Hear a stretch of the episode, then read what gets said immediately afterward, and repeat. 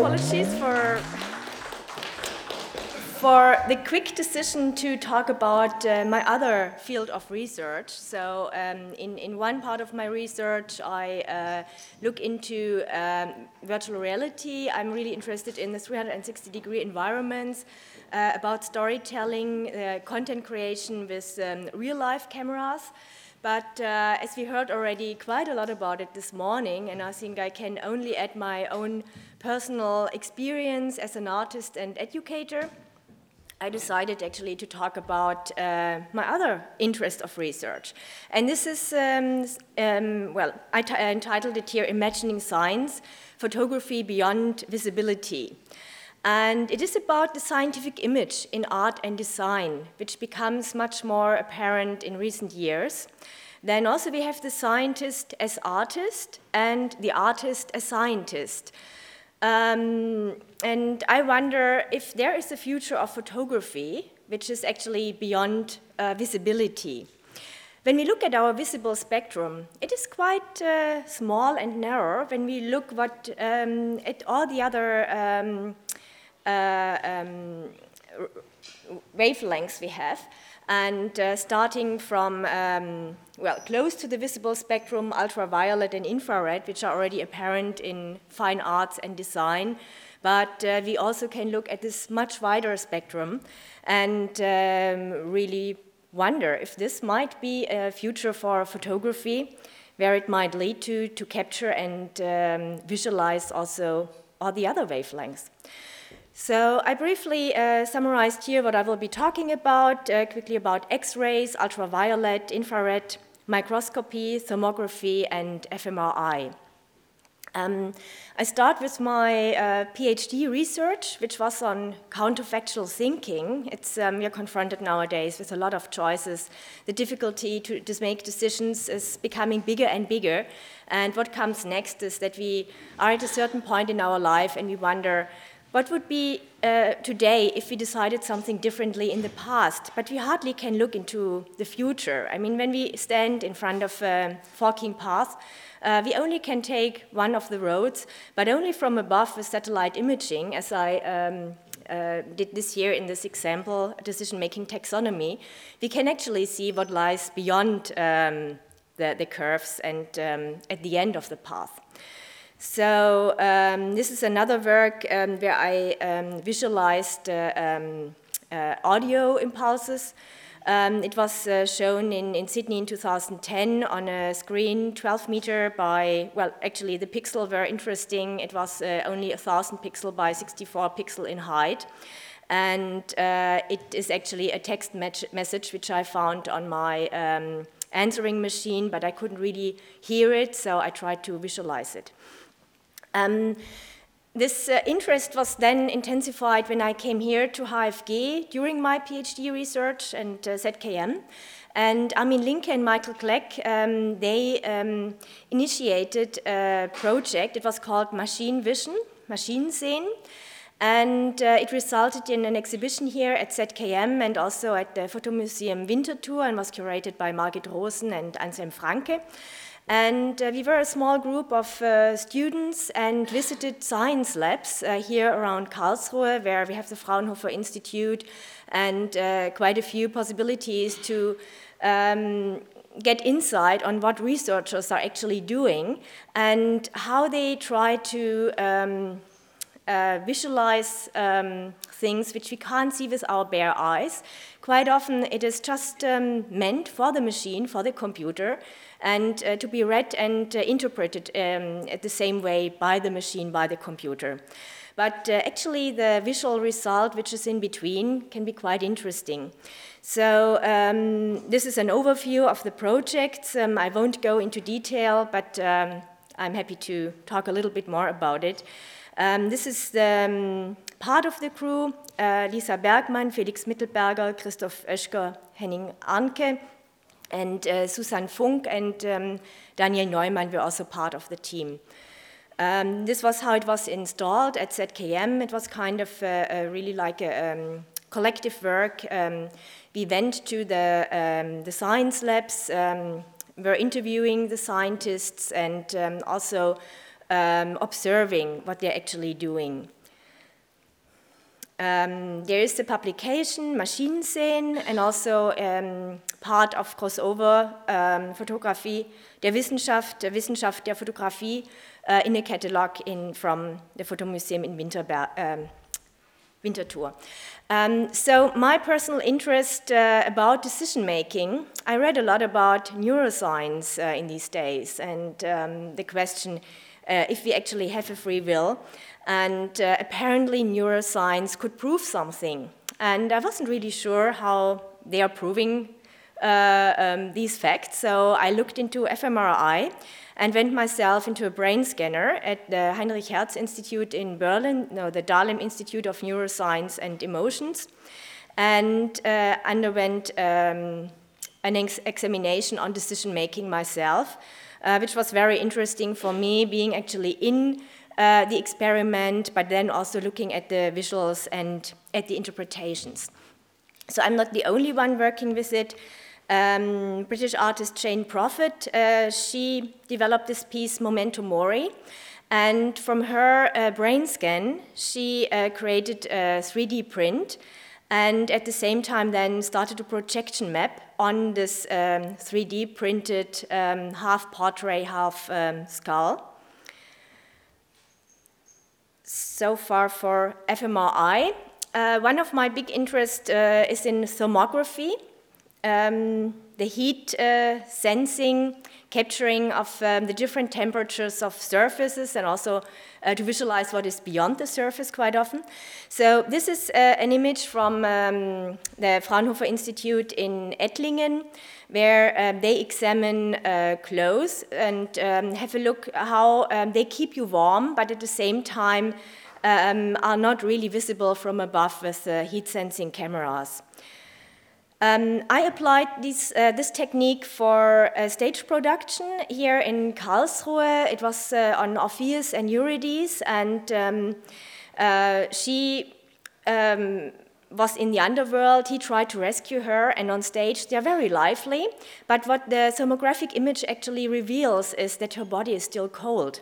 And um, this is something we can't see with our bare eyes, but uh, the thermographic image in the background reveals um, this. The camera equipment is quite special. So um, these are two um, thermographic cameras with a um, germanium lens. So it's not glass, it's a metal in front of the camera. And one is the wide angle lens, the other one is the tele camera, basically. And uh, the image we get, um, it is initially black and white, so we get uh, a map of um, the heat, um, but uh, usually um, they are colored, what, uh, what we get to see in the end. So on the right side, you see the original image, and on the left side, uh, it is colored. Um, the question is if we actually can read these images, if um, a general audience actually knows what this image is about and not just something colorful. So for thermography, I suggest uh, nowadays we are quite uh, used to um, uh, thermographic images um, that because we, we have to, to get the um, heat map of houses here in Europe quite often. It is different in warmer countries, for instance, in Singapore. Um, and here I think we get already quite a good idea. Um, but here, for instance, Uniqlo had this uh, huge campaign, um, and I was talking to my students in Singapore and said, "Oh, actually, we thought uh, they have now these nice, uh, interesting patterns." Until we looked really close and got a bit more information. And uh, they also um, find quite interesting solutions to attract people. So what you see at the bottom, it is a thermographic photo booth. So you can get a um, heat image of yourself. Now, as we see it more often in advertising, we have to be a little bit careful uh, not to make it too ridiculous. I mean, they're really sitting here in a cold room eating the pizza, but um, what is happening on the lap of the young man, we don't really know if the pizza is causing uh, diarrhea or if it's, um, yeah, an aphrodisiac. So um, these tools, I mean, what I showed you before, it, uh, it is really the professional high-end camera, but we can access them already now for our, our iPhones and use them in everyday life if we wish. The resolution is still very low, And um, there are um, parameters uh, which kind of um, define the edges and um, the result we get. Um, it is yeah, quite satisfactory for um, the small tool. And uh, this is an example from Coldplay uh, Midnight, um, a music video from 2014, where they also used uh, tomographic imaging as an aesthetic tool. Here, um, they kept it in black and white. Now I move on to ultraviolet light. And uh, this is a campaign which was quite famous by Thomas Leveritt.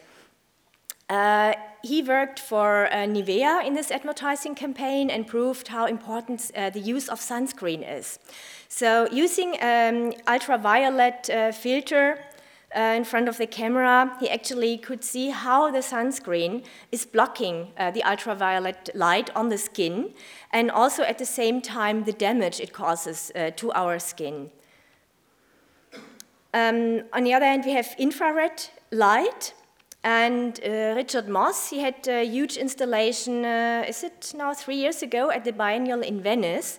Um, with the images um, he initially shot on analog um, film stock, um, which is not available today anymore. So he started with uh, large format photographic images and also had a huge uh, video installation um, with the colors where the greens of the leaves um, turn into huge uh, into pink.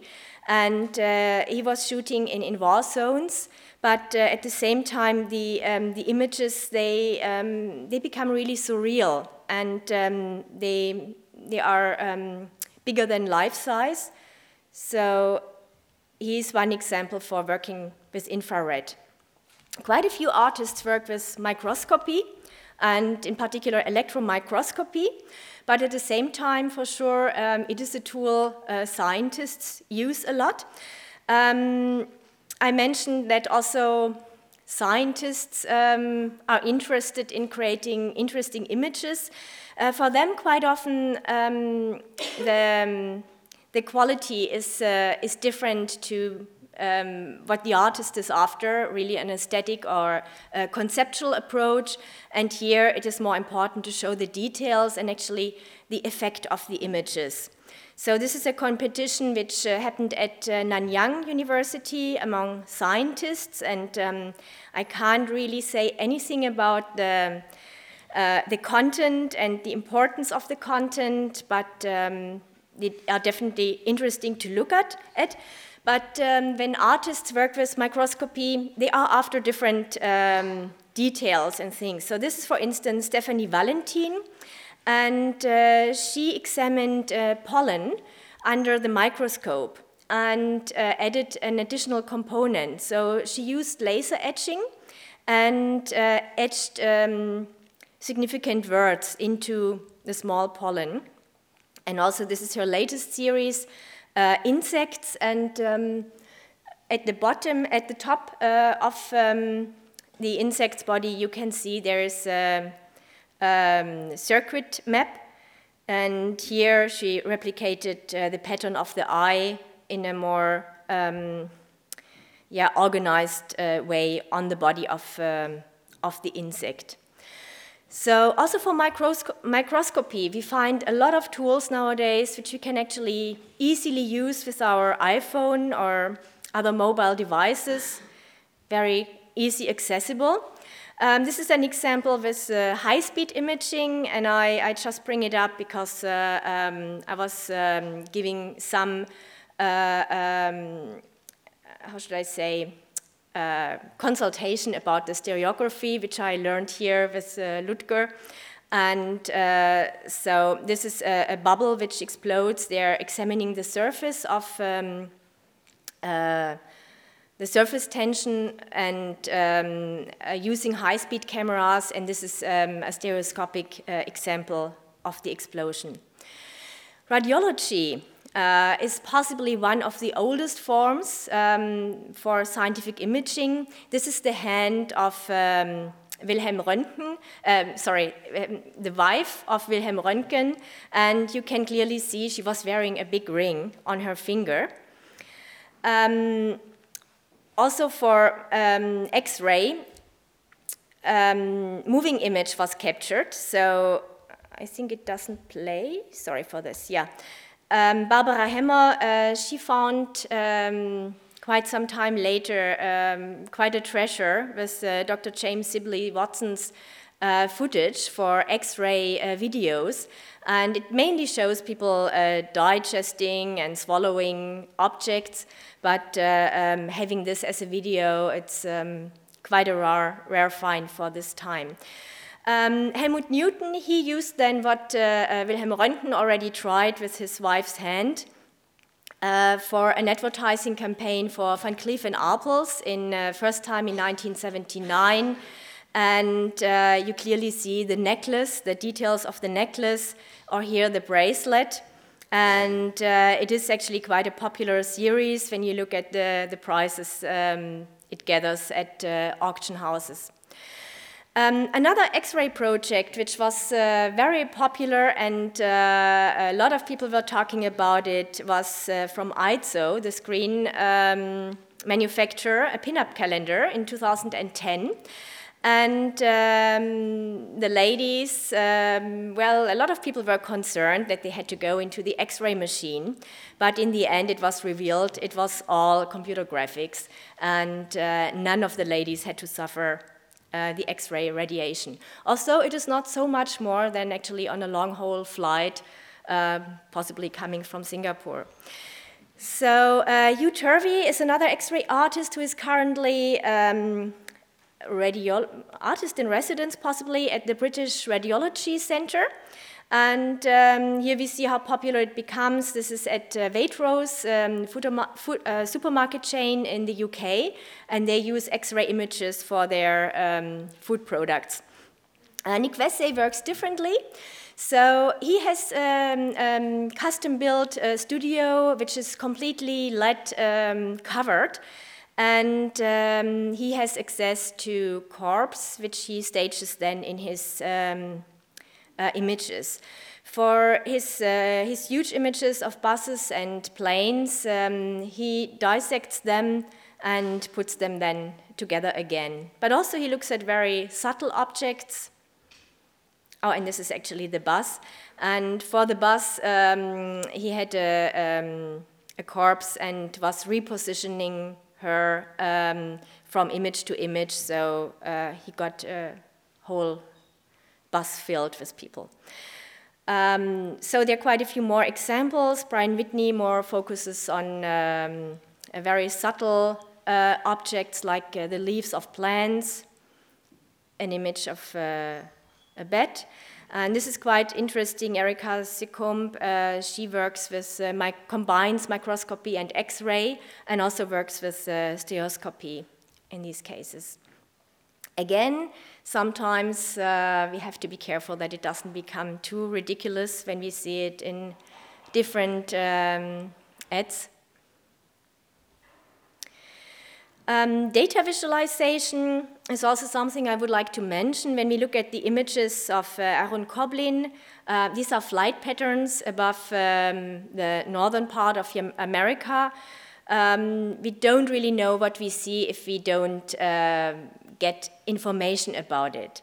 So, but his work is very interesting uh, for the um, music video he shot or he directed actually for Radiohead, House of Cards. And it was only shot by a laser scanner already in 2008. So no real images were used. Um, the whole video um, was captured by laser scanner. And also these tools are very accessible nowadays. Uh, just looking at the Xbox, it's already really old fashioned, but it had an IR emitter, it had a color sensor, a depth sensor, and uh, we had already a lot of possibilities to capture what is not visible with our bare eyes.